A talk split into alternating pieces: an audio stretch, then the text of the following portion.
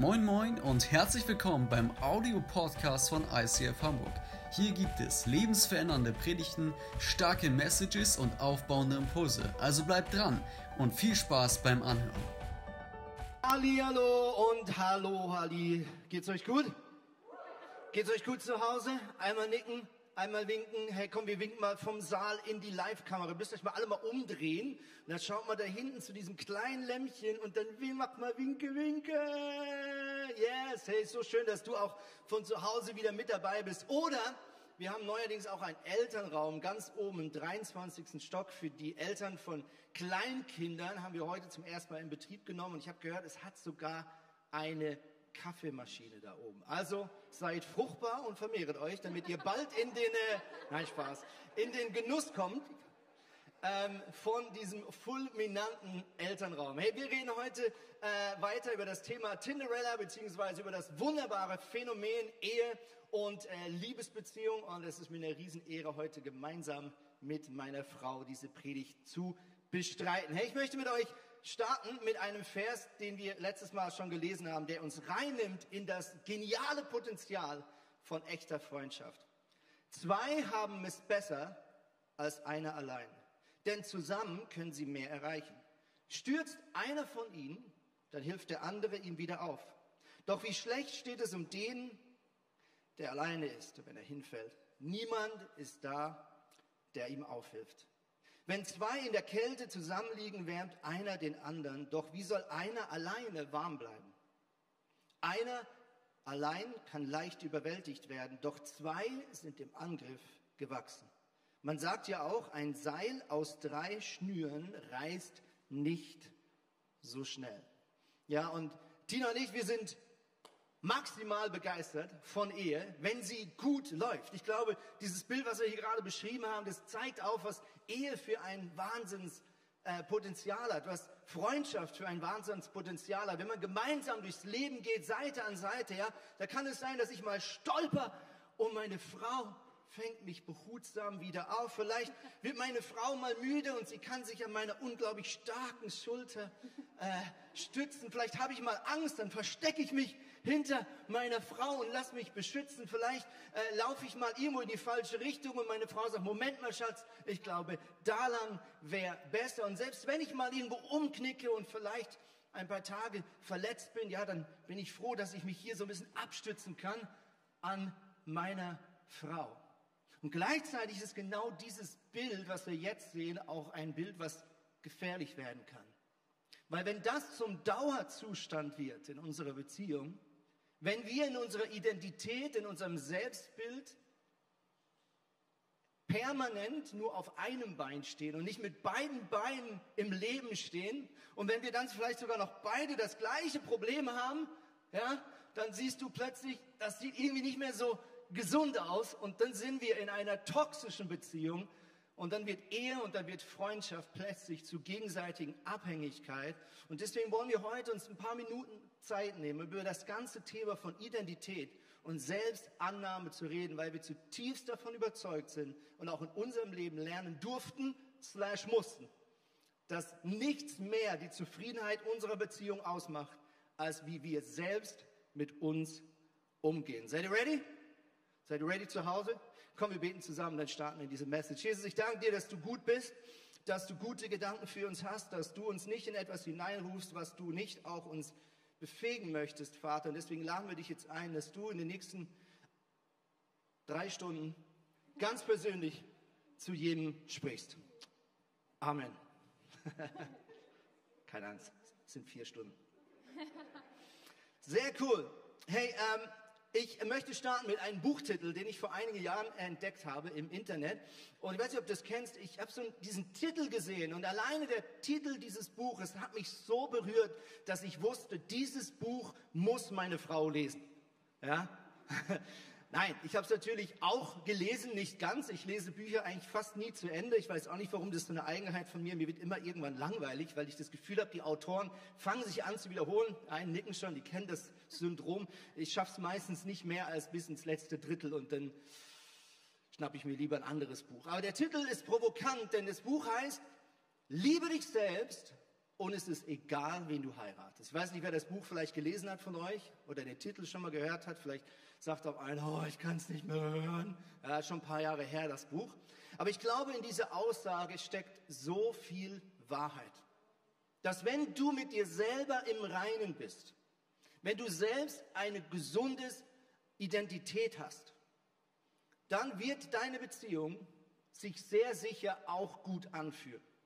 Umso mehr aber du innerlich humpelst in deiner Identität, umso mehr du innerlich fette Löcher hast und Dellen in deinem Selbstbild, umso mehr wirst du abhängig von deinem Partner.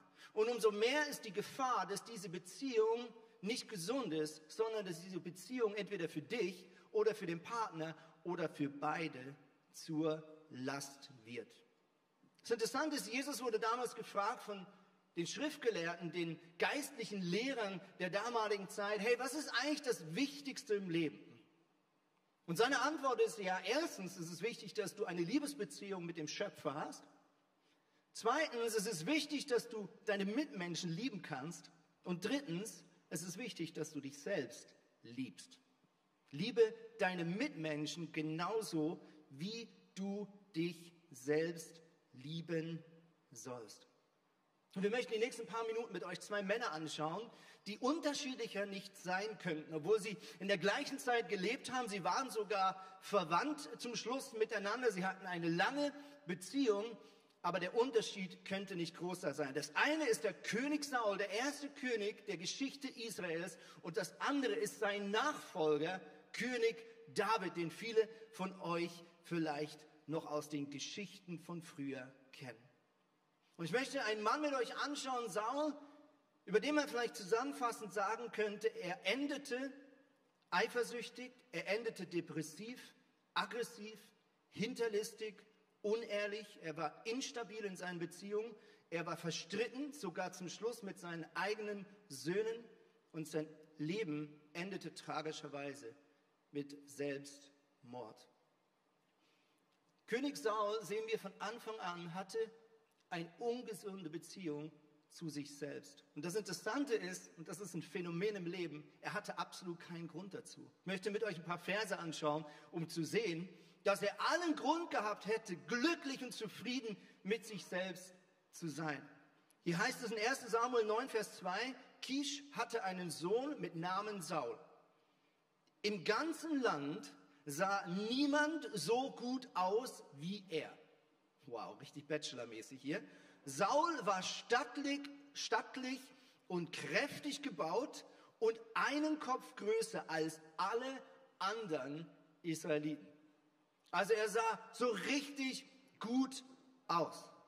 Zweitens, 1 Samuel 10, Vers 24, sagt Samuel, als er den Saul zum König salbt, folgendes, seht ihn euch an, unseren König, den der Herr auserwählt hat. Im ganzen Volk gibt es keinen wie er. Da brachen alle in lauten Jubel aus und riefen, lang lebe unser König. Mit anderen Worten, er war maximal bewundert und anerkannt bei den damaligen Menschen und er hatte sogar die Berufung und die Anerkennung Gottes auf seinen Schultern. Ich meine, unter allen jüdischen Männern war er the chosen frozen, dieser eine lucky mushroom, wo Gott gesagt hat, du bist würdig, König des Volkes Israels zu werden. Also eigentlich müsste doch dieser Mann stolz sein und ermutigt sein, mit sich selbst im Reinen zu sein. Und es geht sogar noch weiter. Er war extrem erfolgreich. Es heißt hier folgendes, 1 Samuel 14, während Saul König von Israel war, führte er Krieg gegen alle Feinde rings um Israel. Und dann werden diese Völker aufgezählt. Dann heißt es im letzten Satz, in allen Feldzügen trug er den Sieg davon. Dabei bewies er sich als ein mutiger und fähiger Soldat. Also du siehst, der Mann sieht gut aus, er hat die Anerkennung des Volkes, er hat die Akzeptanz Gottes, er ist erfolgreich und trotzdem sehen wir ein ganzes Leben einen König Saul, der innerlich verkümmert, der innerlich depressiv ist und der permanent Beef hat in seinen Beziehungen.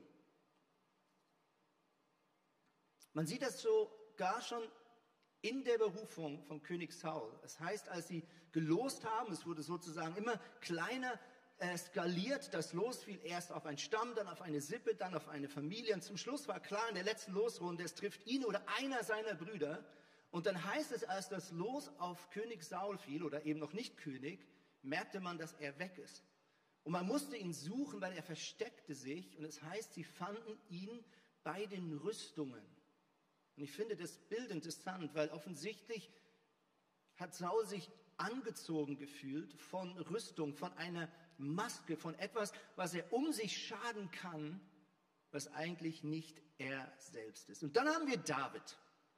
Und die Unterschiede könnten nicht größer sein, weil David, wenn wir sein Leben anschauen, hätte er Grund gehabt, naja, mit sich selber Schwierigkeiten zu haben. Erstens, er war der jüngste von acht Jungs. Und damals in der jüdischen Welt, umso jünger, umso weniger hattest du Respekt und Anerkennung in deiner Sippe und in deiner Familie. Zweitens, er war Hirte. Und Hirte damals war eigentlich eher eine Aufgabe, die du deinen Knechten gegeben hast, aber nicht deinen Söhnen. Aber offensichtlich hatte dieser Vater nicht sehr viel Respekt vor seinem jüngsten Sohn, also war David Hirte und war oft wochenlang abgeschirmt, allein unterwegs von der Geborgenheit seiner Familie. Drittens, wir sehen, dass sein Vater ihn irgendwie nicht als vollwertigen Sohn sieht. Warum? Als Samuel kommt und sagt, hey, einer deiner Söhne wird der zukünftige König von Israel, sagt er, bring all mir deine Söhne, stell sie vor mich hin. Und der Vater kommt nicht auf die Idee, David zu holen. Erst als Samuel nochmal explizit nachfragt, bist du sicher, wie tragisch ist diese Frage, bist du sicher, dass das all deine Söhne sind, sagt der Papa von David, ja, also einen habe ich noch, aber ehrlich gesagt, also glaube jetzt nicht, dass das ein zukünftiger König von Israel sein könnte. Also du siehst, er hatte einen Vater, der offensichtlich nicht wirklich ihm viel zugetraut hat. Das heißt auch an anderer Stelle, dass er im Krieg gegen die Philister nicht eingezogen wurde. Seine Brüder waren an der Front. Offensichtlich wurde ihm das nicht zugetraut. Und das heißt, er war von kindlichem Aussehen. Als König Saul dann vor ihm steht, weil David sagt, ich möchte gegen Goliath kämpfen, sagt, David, er sagt Saul über ihn, wie siehst du denn aus? Du bist ja noch fast ein Kind. Und interessanterweise sehen wir bei David ein gesundes Selbstwertgefühl. Und ich frage mich, ob es an den folgenden Faktoren liegt. Erstens, wir haben es schon gehört, er war Hirte. Hirten waren wochenlang allein unterwegs. Da war kein Chef, da war keine Brüder, da hat niemand applaudiert, wenn du einen guten Job gemacht hast. David musste lernen, mit sich selbst in der Einsamkeit klarzukommen. Zweitens, David weiß, was er kann. Als er Saul gegenübersteht, sagt er, ich weiß, was ich schon geleistet habe. Ich habe Bären und Löwen mit der bloßen Hand in die Flucht geschlagen. Und er sagt zweitens, ich bin exzellent mit der Steinschleuder. David hat ein gesundes Selbstwertgefühl und kennt seine Stärken. Drittens sehen wir bei David, dass er davon ausgeht, dass Gott es gut mit ihm meint. Ja, weil er sagt, hey, wenn ich mich vor diesen Goliath hinstelle, dann wird Gott mir garantiert den Sieg geben. Offensichtlich ist David ein Mann, der damit rechnet, dass Gott ihn beschützt und dass Gott sein Bestes möchte. Und wir sehen noch einen vierten Punkt. David bleibt sich selber treu. Als Saul zum Schluss überzeugt ist, dass er David gegen Goliath kämpfen sollte, ein Riesen über drei Meter groß, der gefürchteste Krieger der Philister, dann sagt er, hey, nimm wenigstens meine Rüstung. Ich meine, ganz ehrlich, das ist wahrscheinlich die teuerste und beste Rüstung, die es damals gab. Und er gibt sie David und sagt, zieh wenigstens meine königliche Rüstung an. Und David schlüpft widerwillig da rein und sagt, das passt nicht zu mir, das, das bin ich nicht und ist nicht bereit, etwas aufzusetzen, eine Maske zu tragen, etwas vorzugeben zu sein, was er nicht wirklich ist. Und er zieht diese Rüstung wieder aus und stellt sich mit der einfachen Steinschleuder hin und sagt, ich weiß, was ich kann und das muss Gott reichen.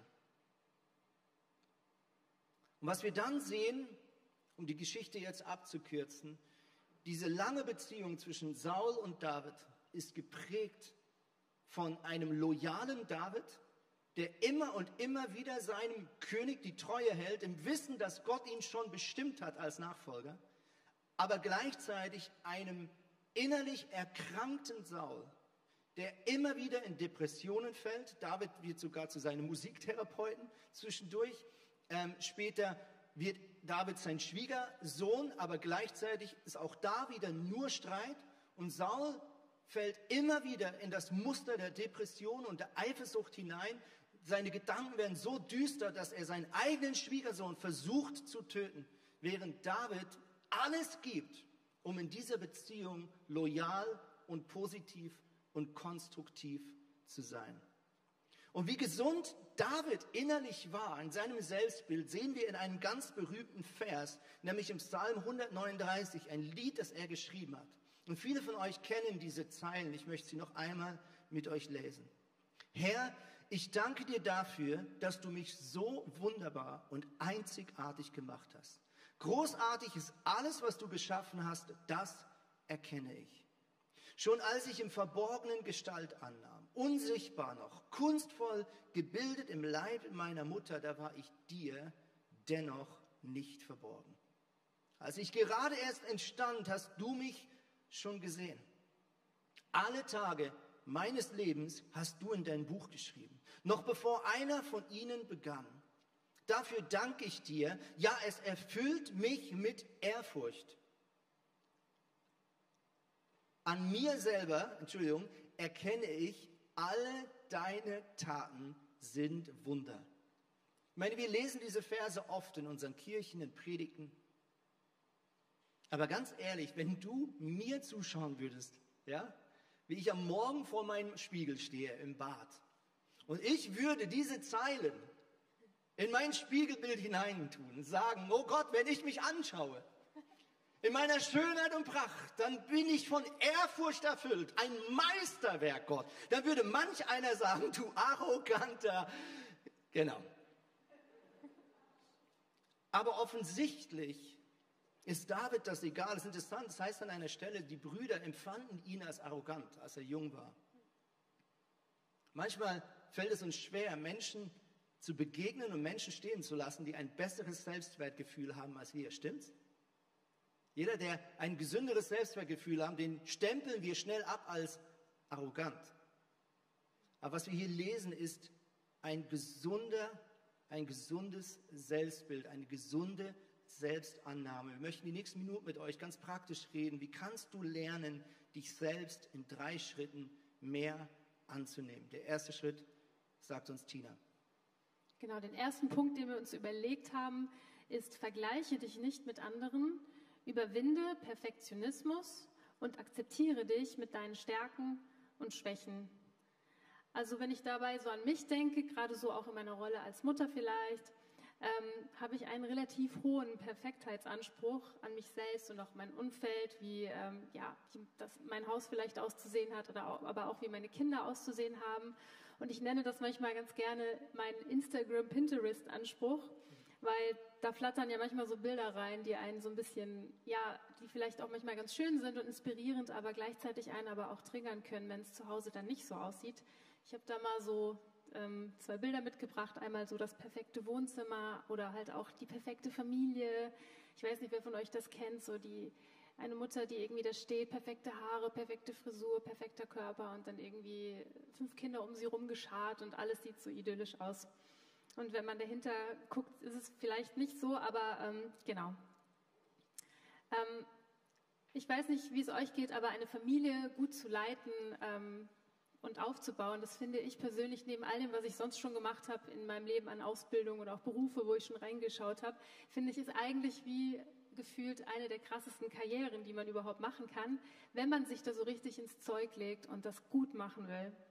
Und ich glaube, wir Eltern gerade können da sehr, sehr ehrgeizig sein, wenn es drauf ankommt. Aber wenn es eben nicht so läuft, wie ich es halt manchmal gerne hätte, weil ich irgendwann merke, okay, ähm, ich hätte es gern besser, aber ich kann mich nicht durch drei teilen, dann überlege ich mir, ja, wer könnte mir denn jetzt dabei helfen? Und dabei fällt mir natürlich mein Mann direkt ein. Und äh, genau, ich habe äh, ja, wenn er dann so in meine Nähe kommt, dann ja, überschütte ich ihn manchmal so mit Aufgaben.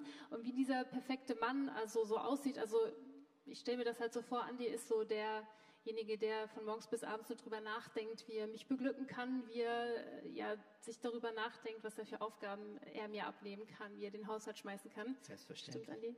Genau. genau, und äh, ja, wie das so aussehen kann, wie, wie das dann in meinen Gedanken so aussieht an so einem Tag, das haben wir euch mitgebracht. Der Jan hat das für uns mal zusammengeschnitten.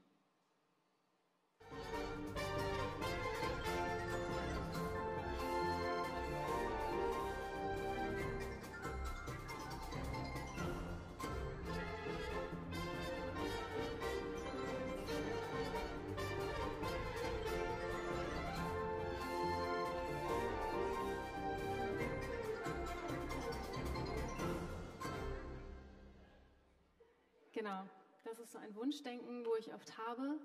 Und während ich gerade so schön die Wohnung irgendwie am Aufräumen bin und darüber nachdenke, was Andi gleich alles so für mich tun könnte, liegt plötzlich etwas vor mir. Eine Socke.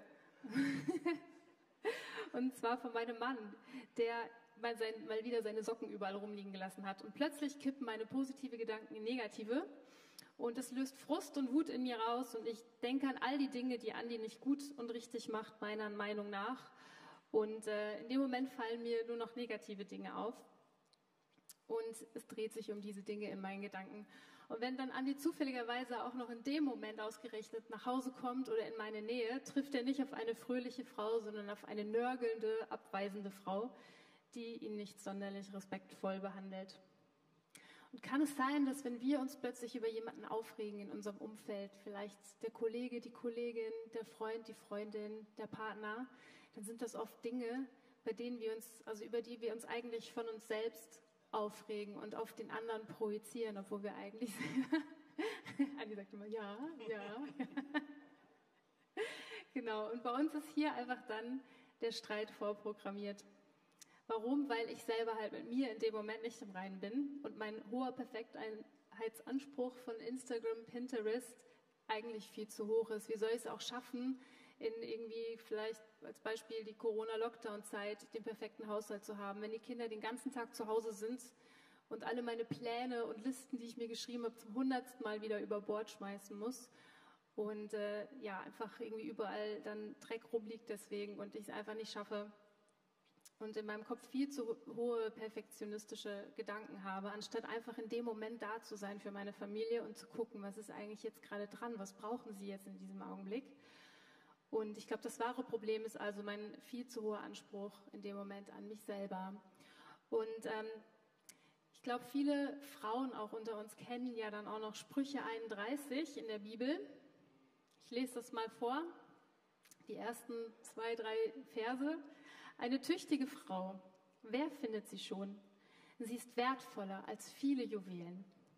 Ihr Mann kann sich auf sie verlassen. Sie bewahrt und vergrößert seinen Besitz. Ihr Leben lang tut sie ihm Gutes. Niemals fügt sie ihm Leid zu. Genau. Und es geht noch so weiter, das Kapitel. Das hört sehr lange noch nicht auf. Und eine moderne Bibelübersetzung würde wahrscheinlich folgendermaßen so gehen. Ähm, sie hat einen eigenen Gemüsegarten. Die Kleider ihrer Kinder näht sie manchmal selber. Sie macht die Buchhaltung ihrer Familie und die Familie hat deshalb ein kleines Vermögen auf der Seite. Zweimal pro Woche kocht sie Suppe für die Obdachlosen. Und täglich stemmt sie Gewichte im Fitnessstudio. Dabei ist sie ausgeglichen, geduldig, freundlich und hat immer ein Lächeln auf den Lippen. Nebenher hat sie noch einen 100%-Job damit die Kinder ihren Hobbys nachgehen können und niemand in der Familie mit seinen Wünschen zu kurz kommt. Ich weiß nicht, welche Mama ähm, ja, von euch heute Morgen hier oder zu Hause am Bildschirm das kennt, dass man manchmal denkt, oh oh, wenn jetzt meine Nachbarin oder meine Freundin hier zur Tür reinkommen würden, das wäre mir dann schon sehr peinlich, weil es in Wirklichkeit vielleicht sehr chaotisch gerade aussieht. Bei mir ist es zum Beispiel gerade so, weil wir gerade die Kinderzimmer renovieren und da komme ich natürlich nicht zu den anderen Sachen. Dann denke ich mir manchmal, Hilfe, wie sieht es hier gerade aus? Genau, und wir Mütter hören dann auf, uns über das freuen zu können, was vielleicht gerade da ist oder auch zu gucken, was machen die Kinder gerade, wie kann ich ihnen gerade helfen und man dreht sich einfach nur noch um das, was nicht gut ist. Aber wie schaffe ich es, an diesem Punkt einfach loslassen zu können. Wie kriege ich das im Alltag hin? So lustig, wie ich das gerade vielleicht beschreibe, so lustig ist es ja dann in der Realität nicht. Es ist ja dann wirklich so, dass wir uns dann manchmal in dieser Gedankenspirale befinden und einfach irgendwie nicht mehr da rauskommen, egal ob es im Beruf ist oder wo auch immer. Und ich habe mir angewöhnt, dass ich mir eine Auszeit nehme.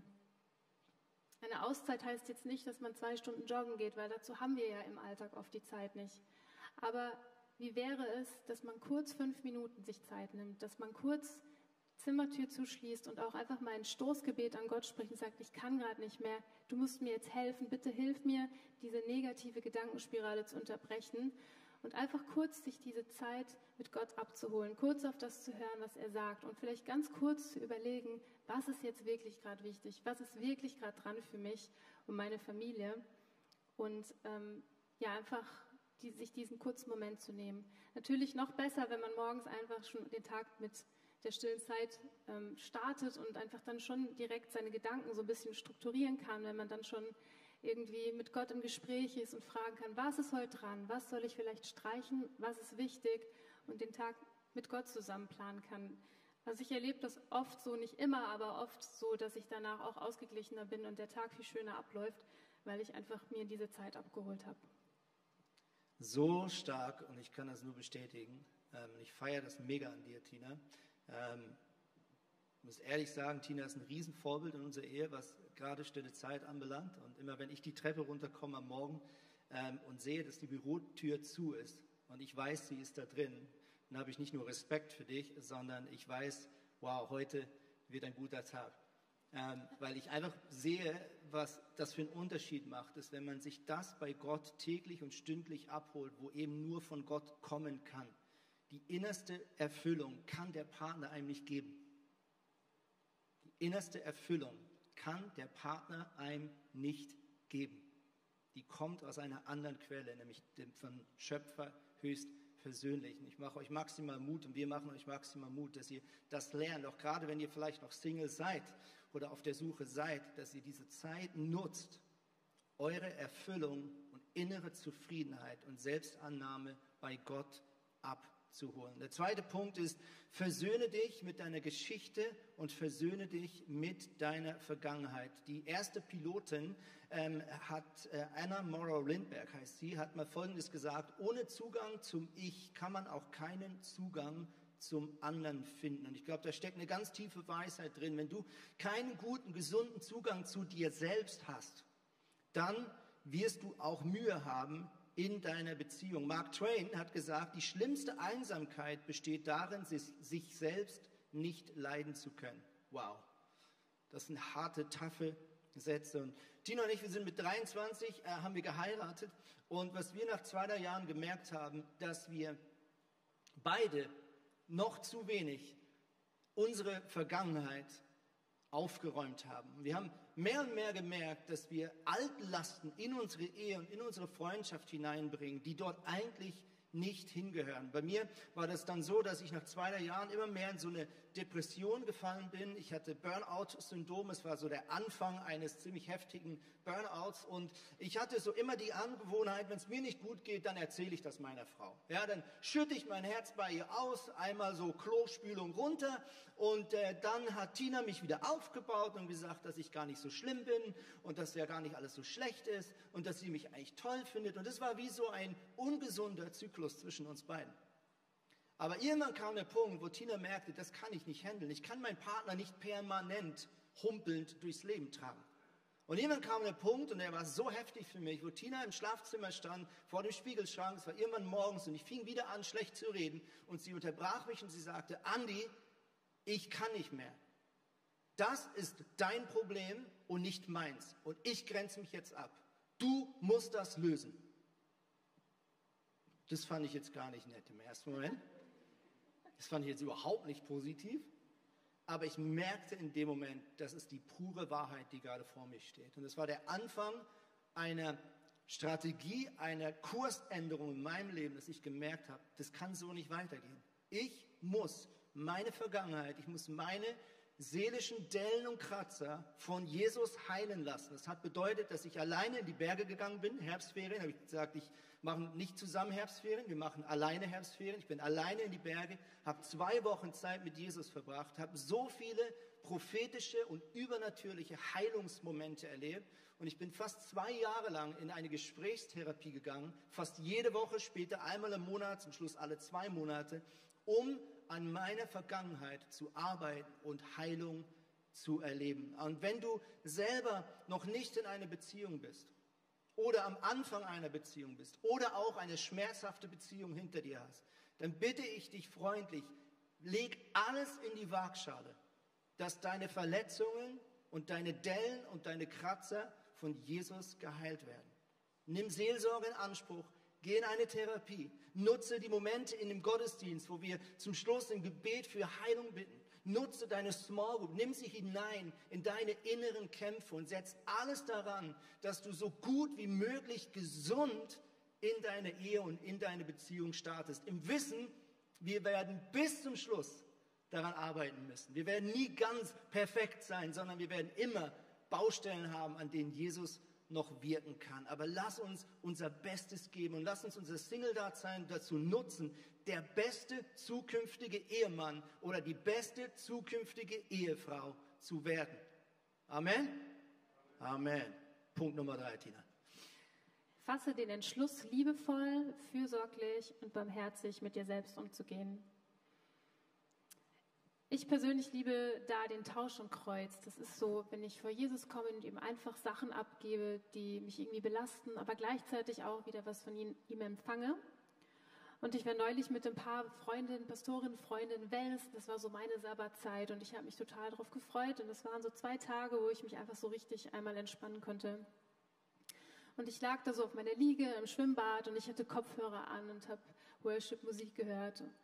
Und auf einmal habe ich Jesus so vor mir gesehen und äh, habe gesagt, gib mir deine Lasten. Und auf einmal fiel mir einfach ein, was mich gerade alles so runterzieht, was mich so in den letzten Wochen und Tagen ähm, ja belastet war, was vielleicht auch schwer war und ähm, genau habe ihm dann einfach alles aufgezählt, habe meine Lasten ihm abgegeben.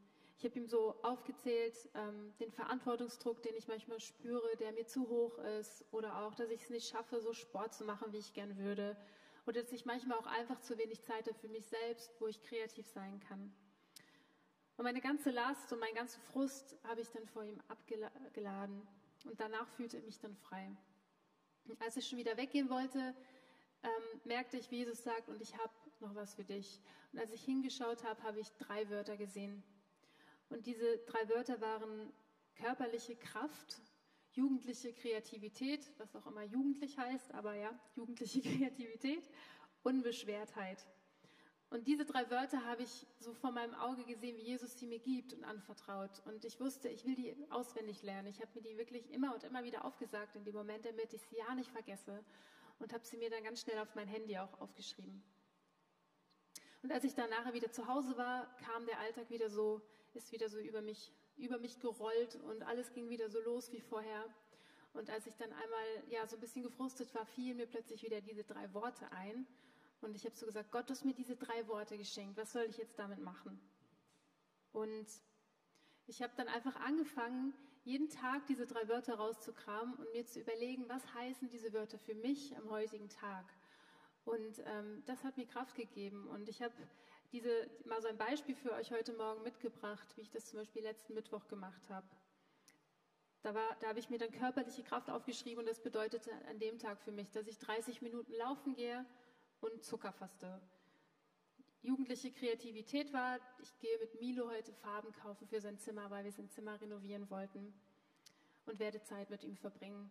Und Unbeschwertheit hieß für mich an dem Tag, ich verschiebe die spontane Telefonatanfrage am Nachmittag auf den nächsten Tag, um mit Milo Farbe kaufen gehen zu können und heute, also ab dann, frei machen zu können.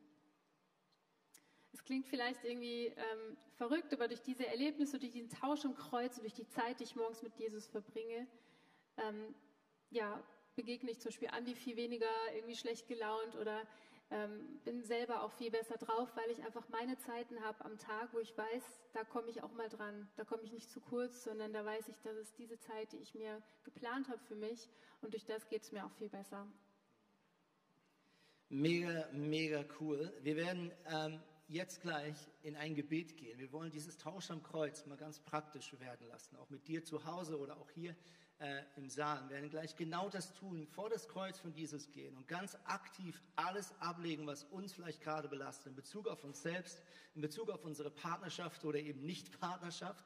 Und dann wollen wir einen kurzen Moment an diesem Kreuz bleiben und nochmal hinschauen und erwarten und glauben, dass Jesus nicht einfach nur die Lasten wegnimmt, sondern er ist gekommen, um dir das Leben zu geben. Jesus ist nicht einfach nur gekommen, um uns Dinge wegzunehmen am Kreuz von Golgatha. Er ist auch gekommen, um uns zu segnen, ganz aktiv mit Dingen, mit Eigenschaften, mit Ressourcen, die wir brauchen, um stark und gestärkt durchs Leben zu gehen. Bevor wir das tun, sehen wir jetzt ein Spoken Word. Chanel hat das geschrieben, ein Beitrag aus unserer Kirche und es soll dir helfen, einfach nochmal einen Zugang zu finden, auch zu dem, was in dir vielleicht gerade abgeht. Clip ab.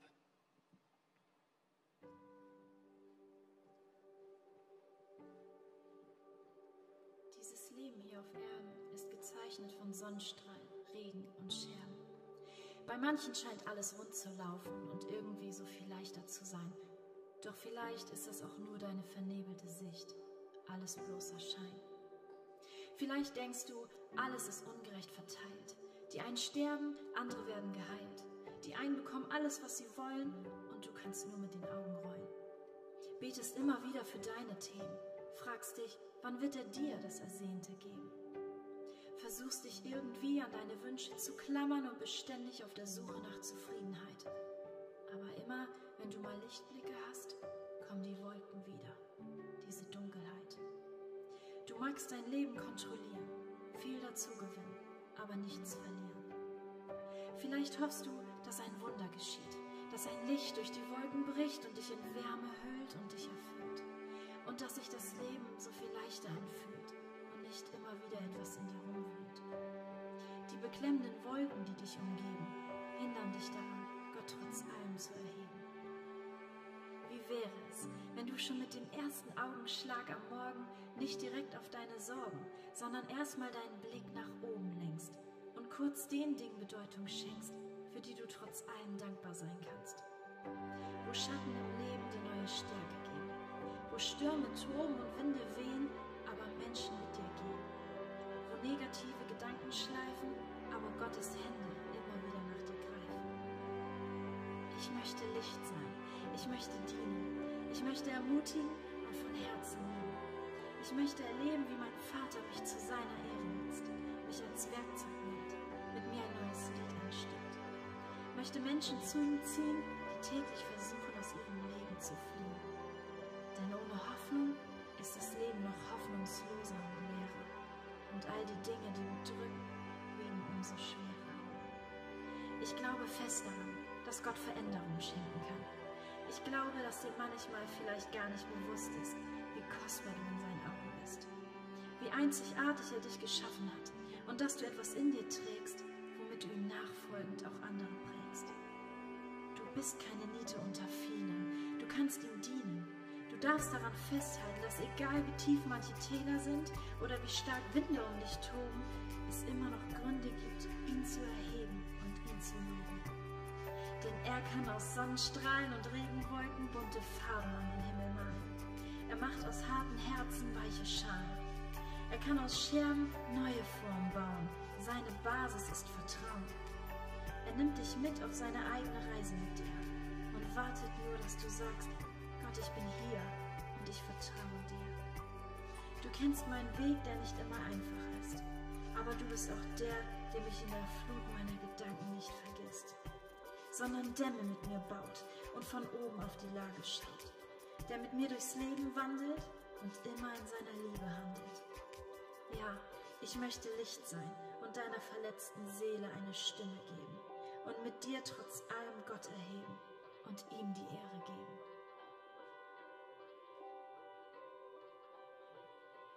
Wow, was für starke, was für starke Worte. Lass uns doch genau jetzt das tun. Zu Jesus gehen. Du kannst zu Hause einfach einen Moment deine Augen schließen. Vielleicht hilft es dir, auf die Knie zu gehen, hier im Saal oder auch zu Hause. Vielleicht legst du dich hin, was immer dir jetzt gerade gut tut, um dich innerlich konzentrieren zu können. Ich möchte dich kurz auf eine Reise nehmen, dass du dir vorstellst, wie du ganz allein jetzt auf diesem Hügel von Golgatha stehst. Und dieses Kreuz steht da noch so als eine Erinnerung von dem, was Jesus getan hat, als er vor 2000 Jahren für dich und mich gestorben ist. Nicht nur um einfach diesen Tod hinter sich zu bringen, sondern um alles mit in den Tod zu reißen, was dein und mein Leben und deine und meine Freundschaften und Beziehungen kaputt macht. Jesus ist gekommen, um all die destruktiven Kräfte und Gedanken mit in den Tod zu reißen und sie dir wegnehmen zu dürfen. Und stell dir vor, wie Jesus unten am Fuß dieses Kreuzes steht und dich anschaut und deine Hände anschaut und dich fragt, was schleppst du noch mit dir rum, was nicht mehr zu dir gehören sollte. Und jetzt möchte ich dich bitten, dass du ganz praktisch in deinen Augen dir vorstellst, wie du diese negativen Gedanken, die Anklage oder was auch immer es bei dir ist, vor dieses Kreuz ablegst. Und dass du das in einem Gebet auch genau so konkret formulierst und sagst, Jesus, ich gebe dir jetzt meine Selbstanklage. Oder Jesus, ich gebe dir jetzt meine Bitterkeit. Und dann sag ganz bewusst, und ich lege sie vor deinem Kreuz ab. Und warum so Sätze manchmal wichtig ist, weil es eine innere Entscheidung zum Ausdruck bringt. Nicht einfach zu sagen, Jesus, tröste mich, sondern ich lege es ab, ich trenne mich davon. Und ich bitte dich jetzt, dass du einen kurzen Moment in diesem Bild bleibst und ganz konkret Jesus die Dinge abgibst, die nicht mehr zu dir gehören sollen.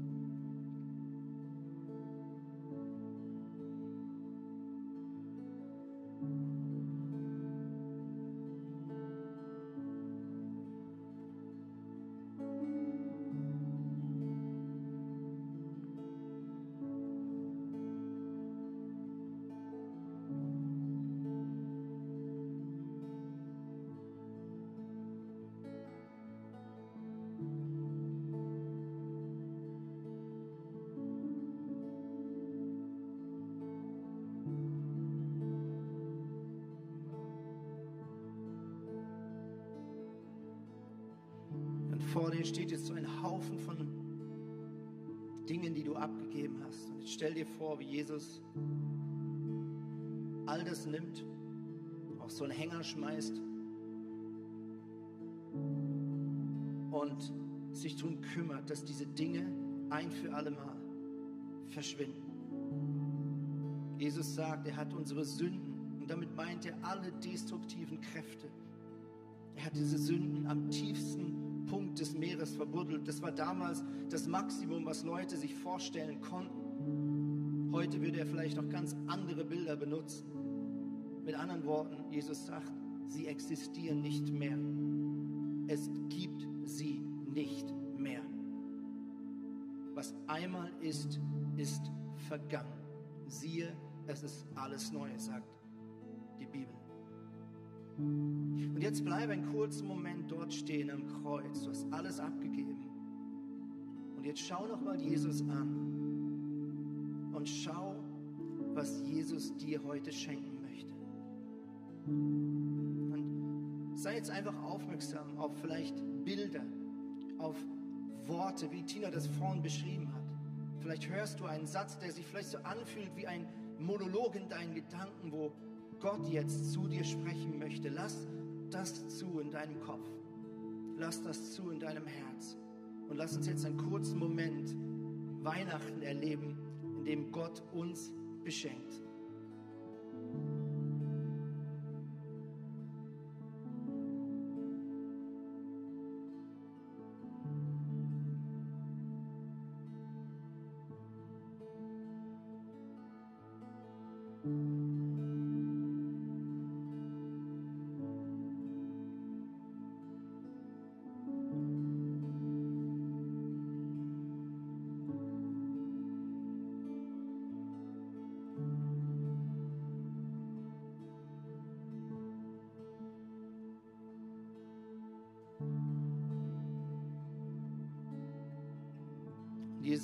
Dir, dass du ein Gott bist, der nie aufhört, an uns zu glauben, der nie aufhört zu vergeben, der nie aufhört, uns wieder aufzurichten, wenn wir mit der Schnauze im Staub liegen. Jesus, ich danke dir für diese einfachen Worte, nämlich es tut mir leid. Und für die einfachen Worte, ich vergebe dir und ich vergebe mir. Jesus, ich danke dir, dass du ein Gott bist, der uns vergeben hat. Aller Groll und alle Anklage sind längstens vergangen in deiner Welt. Und ich danke dir, dass du nicht aufhörst, uns innerlich gesund zu machen. Ich möchte das ganz bewusst nochmal aussprechen. Niemand in diesem Saal und niemand zu Hause und niemand im Podcast ist ein hoffnungsloser Fall in den Augen von Jesus. Niemand in diesem Saal, niemand zu Hause und niemand im Podcast ist in den Augen Gottes ein hoffnungsloser Fall. Jesus glaubt an dich und er hält dir seine Hand entgegen, egal was schiefgelaufen ist in deinem Leben. Und ich segne dich im Namen des Vaters, des Sohnes